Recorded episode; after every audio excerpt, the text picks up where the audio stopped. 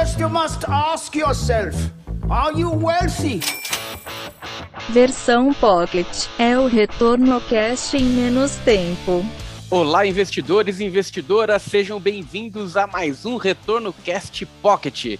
Estou eu, Luiz Felipe Vieira, juntamente com Felipe Medeiros, para falarmos de como alavancar seus ganhos no seu portfólio sem usar os derivativos. É, Felipe, parece que o mercado ele trabalha com essa mágica aí também, através de um indicador muito conhecido chamado beta, né? É verdade, cara. E isso é bem interessante que às vezes um, principalmente o investidor de fundos, né? Ele quer olhar lá o, o gráfico, olha a volatilidade, e aí ele se espanta de quanto que o fundo ele, ele tem essa volatilidade alta, tem essa variação acima do que o mercado tá tendo num determinado período, e ele já supõe, pô, esse cara aqui tá alavancado. Ele provavelmente tá com pé na jaca ali enfiado em derivativos, né? Fazendo termo, fazendo sei lá o que, né? E aí, quando você também dá para ver na, ali na nossa ferramenta da Mais Retorno, né? Você abre a carteira do fundo, você vê, ué, mas não fala nada de derivativo, né? Tô vendo aqui que o cara é bem posicionado em ações. Então, como que faz essa mágica, né? Não, perfeito. Então, falando propriamente do beta, a gente pode colocar como significado, né, da palavra grega aí do beta aí para os ativos de renda variável, que é a medida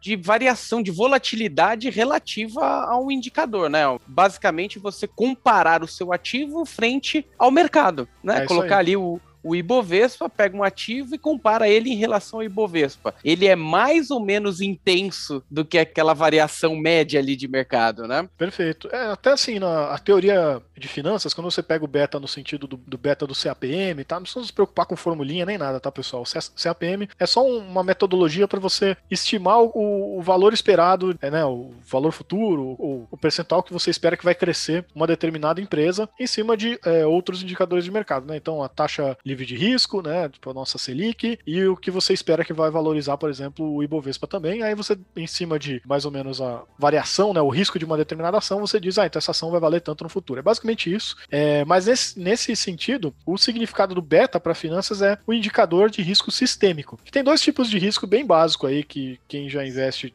deve ter uma noção, né? Que é o que a gente chama de risco sistêmico e não sistêmico. Ou nomezinho mais simples pode ser risco diversificável e não diversificável. Que é aquela ideia de que uma parte do risco da sua carteira você consegue diversificar totalmente, que é o risco diversificável. Então é aquele risco específico de um determinado ativo, né? Então, ah, se você tem uma ação sozinha e ela, aquela empresa quebra, você está tomando o risco inteiro daquela ação no meio da sua cara, né? Agora, se você tem lá várias ações numa carteira, então pode quebrar uma empresa que você vai ter outras te protegendo então você diversificou e diminuiu bem o risco diversificável, o risco não sistemático. Mas tem um risco que não importa quantos ativos você tiver na sua carteira, que é o risco sistemático, que é o que mede o beta e tudo mais, que você não consegue fugir dele, né? Se o mercado cair, vai cair todo mundo junto, né? E a sua carteira vai estar tá propensa a tomar esse risco também. Então o legal do beta é isso também, né? Ele serve para você avaliar como sua carteira como um todo vai reagir, independente de você ter se diversificado bem ou não, né? Perfeito. É, qual, qual é a intensidade da sua estrutura de ativos? né? Será que os seu, seus ativos são mais ou menos intensos? Se acontece um evento totalmente é, inesperado, uma, pandemia, você espera que sua carteira caia mais ou menos do que o mercado, sabendo, lembrando que o drawdown ali traz um impacto significativo para o portfólio que pode levar alguns anos ali para recuperar, né? E o inverso também é verdadeiro, né? Se o mercado ele sobe, qual que é a sua expectativa de alta? É superar esse, esse mercado? E o beta é uma boa medida para a gente identificar essa intensidade de portfólio, tanto individualizado quanto na, na composição de pesos, né, que você tem dentro da, da, sua estrutura. Inclusive, Felipe, a gente tem um vídeo é, recente lançado ali no mês finalzinho do mês de junho é, sobre como analisar o beta. Lá eu acabei não explicando muito bem do indicador, porque eu estava focando muito no cálculo para facilitar ali quem quiser olhar uma ação específica, como faz essa verificação, como faz essa análise. E a gente estava brincando ali com algumas estruturas, né? Entre defensivas, estruturas mais, mais ofensivas, para a gente conseguir fazer uma ponderação de peso é, interessante. E a gente acabou olhando ali alguns históricos bacanas ali em relação a commodity, tecnologia, empresa que envolve uma, mais recorrência, pegam empresas de energia, né? Tendo um beta muito inferior ali ao, a uma média de mercado, né? É, eu acho que vale, eu não sei se você tinha falado antes, né? Mas acho que vale aí para quem caiu de paraquedas e não tá entendendo muito bem, né? Então o beta, ele vai te dar uma medida que ela varia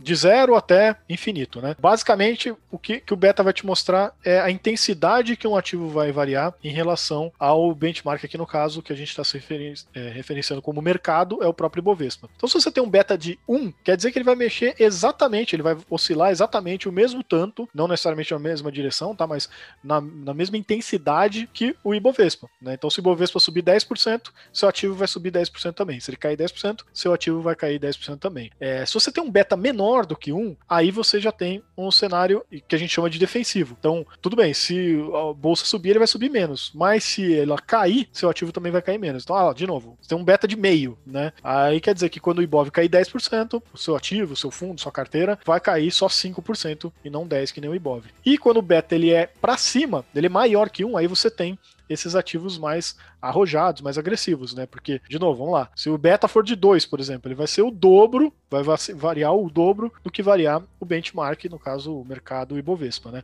Então, a Ibov subiu 10%, sua ação vai subir 20%. E se cair, a mesma coisa. Cai 10% Ibov, cai 20% a sua ação. Então, essa que é a, ideia que o, o beta traz para você, né? É, e daí alguém pode perguntar, mas Felipe, poxa, é, se eu acho que o Ibovespa vai subir, eu quero alavancar, quero ficar superior, quero, quero ter resultados muito superiores. Só que como o inverso também acontece, na queda isso aí também acontece. Por isso que a gente fala, não adianta olhar um único indicador, você tem que olhar o universo de indicadores para saber aquilo que, que faz sentido para você colocar no seu portfólio. Porque muitas vezes o drawdown, ele acaba sendo o detrator desse seu portfólio agressivo e muitas vezes você não tem nem tempo para esperar uma recuperação, né, Felipe? É por isso que trabalhar com beta ajustado ali é muito importante para o seu momento de vida, seu perfil de investidor, né? Pode o, o tiro pode pode sair errado ali, né? É, exatamente. É, na verdade, você pode ter várias estratégias em cima disso, né? Se você quer fazer uma gestão mais ativa em cima do beta, é que nem o Luiz colocou, pô, tem uma expectativa que o Ibov nos próximos 12 meses aqui vai bombar, né? Que nem o pessoal esperando aí que nos próximos seis meses, né? É, espera que 2021 feche com o Ibov a 150 mil pontos.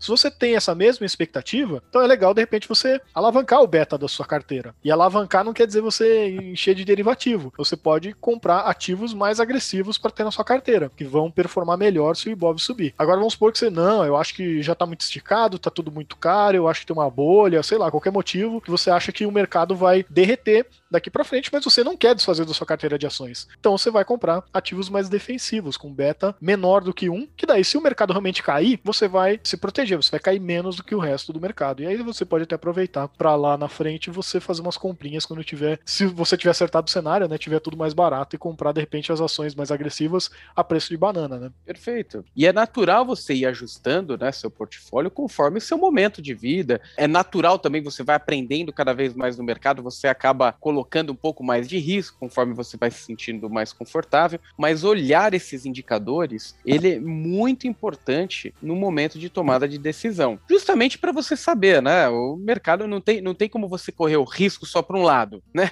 É. Eu quero correr o risco só para o ganho, só para o lado de ganho, mas não quero correr o risco pro lado de perda. É, é muito, muito complexo você fazer isso, né? Você acaba tendo sempre o revés, né, de, de uma posição que você tome. Então, é na saúde ou na doença, na alegria ou na tristeza, quando você assume esse tipo de posição. É, dá, mas dá, mas é... custa caro, né? Você vai pagar é, por isso. Exatamente. Por isso que é importante estar tá bem alinhado, né? Tá bem ajustado. Quantos cases a gente conhece de, de pessoas que tinham um, uma exposição de ativos ali que no cenário positivo ganhavam muito mais do que o Ibovespa, no cenário negativo é, praticamente perdem o portfólio como um todo, né? E a gente não precisa ir muito longe. Por exemplo, os nossos colegas ali, o, o pessoal do Alaska Black, já, já estiveram diversas vezes com a gente ali, ver a, a posição mais agressiva deles, que eles eles usavam sim um pouquinho de derivativos, uma posição vendida, etc. Acabou que na pandemia é, o drawdown simplesmente acabou com o resultado histórico do portfólio. Isso significa que eles não vão dar a volta por cima? Pelo contrário, né? É, significa que vai levar um pouquinho mais de tempo. Você teria esse tempo? Tava dentro das suas expectativas? Tava, tava na tua conta isso? Quem é, colocou todo teu portfólio de forma alavancada ali se deu muito mal nesse processo, né? Vai levar aí pelo menos dois, três anos pela frente para ter uma recuperação e um ganho, voltar a ter um ganho. É, então, saber os riscos que você está correndo, né, frente ao resultado que você quer obter é muito importante. No final das contas, a gente não tem competição. O mercado, ele não pode ser uma competição com o seu vizinho. Você não pode ter que ganhar, quero ganhar do meu vizinho, eu quero ganhar do, do Ibovespa. Você tem que traçar os seus propósitos, seus objetivos de acordo com seus objetivos individuais. O que, que é? Ah, eu quero comprar minha casa à vista. Trabalhe esse objetivo no prazo que você quer. Às vezes, um ganho de, de 6, 7% ao ano é suficiente para você atingir seu objetivo. Né? Não, não precisa correr um risco superior a isso. Ah, eu quero me aposentar com, com 60 anos, eu tenho 25 anos. Poxa, você tem um tempo, qual, qual que é a tua recorrência, qual que são os seus aportes, olha ali a, a tua medida de risco e, e projeta esse prazo. Ah, eu tenho só 5 anos, será que faz sentido ter um beta superior a um beta de mercado? Né? Uma vez que você tem um drawdown, possivelmente você possa ter que recriar sua expectativa de, de, de volume, de patrimonial lá na frente. Então é muito importante esse alinhamento e os seus objetivos terem relação com a tua vida. Não fica olhando o vizinho, porque uma coisa é certa, você nunca vai ser o melhor do mercado e você vai se frustrar toda vez que você comparar as coisas que acontecem de melhor, porque o mercado é cíclico, né? É isso aí, cada um tem a sua própria situação, né, seus próprios objetivos, então querer padronizar sua carteira igual todo mundo tá fazendo é bem temerário, assim, né? É, e se você realmente quer ganhar o que tá ganhando no mercado, então vai lá e compra ETF, né? E pronto, resolve o seu problema, né? Muito bom. Olha, e se ficou alguma dúvida, você tiver alguma crítica ou sugestão aqui pra gente fazer nos próximos episódios, mande pra gente no retornocast, arroba mais retorno com. Esperamos que a gente tenha traduzido um pouco esse financeiros aí do mercado para vocês. É, e o e... vídeo que eu falei. Ah, isso, ah, isso que eu ia pô... falar. Quem quiser aprender a calcular esse beta ou conseguir consultar rapidinho quanto que tá o beta de, da ação XYZ, aí assiste lá o vídeo do, do Luiz, que ele ensinou direitinho lá como é que faz esse cálculo. E, enfim, bem fácil. Só puxar lá no YouTube dá mais retorno. Finalzinho de junho tá lá o vídeo Como Analisar o Beta. É isso Obrigado, aí. Coloca pessoal. lá na pesquisa do YouTube se você não tá no canal, né? Beta mais retorno. Pronto, você vai achar lá o Luiz, aí não tem erro. Fechado. Contem com a gente. Obrigado, pessoal. Até a próxima. Um abraço, pessoal. Você ouviu Retorno Cast Pocket.